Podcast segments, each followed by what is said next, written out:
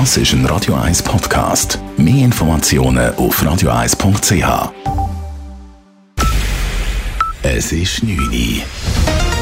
Radio 1, der Tag in 3 Minuten. Mit dem Raphael Wallimann. Die Zürcher SVP will, dass Ernst Stocker im Regierungsrat noch eine Legislatur anknüpft. Bislang war man davon ausgegangen, dass der 66-Jährige im kommenden Jahr nicht mehr zur Wahl antritt. Die Partei verfolgt aber nun gemäß Mitteilung andere Pläne.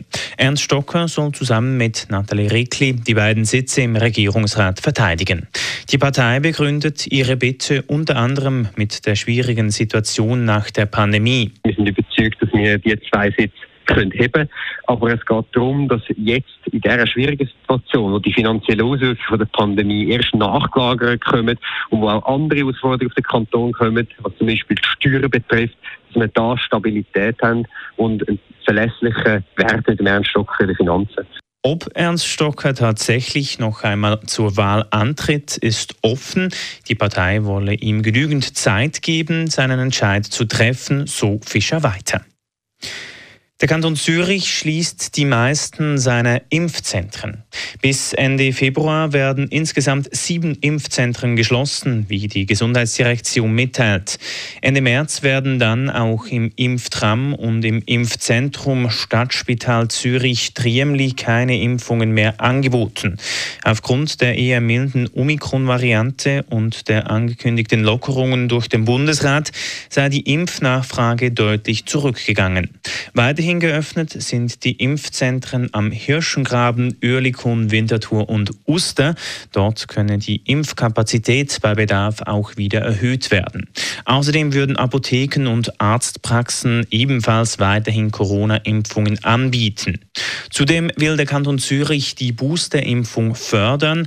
Ab morgen werden in sämtlichen Impfzentren für alle Personen ab 16 Jahre Boosterimpfungen ohne Voranmeldung verabreicht. Beat Feutz und Lara Gut-Berami haben die ersten Olympiamedaillen für die Schweiz in Peking gewonnen. Beat Feutz gewann die Abfahrt und krönte sich zum ersten Mal zum Olympiasieger. Diese Medaille habe neben vielen anderen großen Erfolgen einen großen Stellenwert, so Feutz. Der Olympiatitel, gehört dort logischerweise auch irgendwo ganz oben rein, das ist ganz klar. Aber ja, wenn ich da 2013 zurückdenke, mein Knie war am Arsch, ich habe nicht gewusst, kann ich zurückkommen und jetzt kann ich mit diesen Titeln dastehen. Also ja, ich sehe das definitiv nicht als selbstverständlich. Lara Guperami legte im Riesenslalom eine Aufholjagd hin.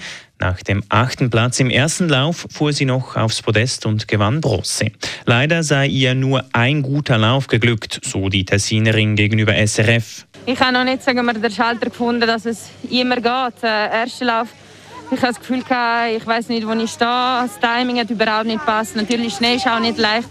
Und der zweite Lauf, obwohl ich einen Fehler oben gemacht habe, ist alles wieder auf Schiene gegangen. Aber äh, ja, es ist auf jeden Fall wunderschön. Für die Männer geht es bereits morgen weiter. Und zwar findet der Super-G um 4 Uhr morgens Schweizer Zeit statt. Radio 1 Wetter. In der Nacht ist es an den meisten Orten klar. Morgen gibt es einen recht sonnigen Tag. Vereinzelt sind aber ein paar Wolkenfelder durch. Die Temperaturen sind am Morgen bei etwa minus 4 Grad. Am Nachmittag kann es bis zu 9 Grad geben. Das war der Tag in 3 Minuten.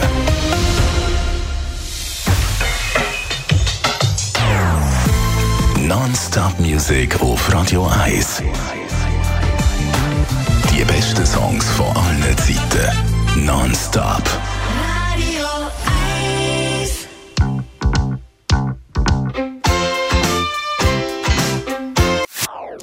Das ist ein Radio 1 Podcast. Mehr Informationen auf radio1.ch.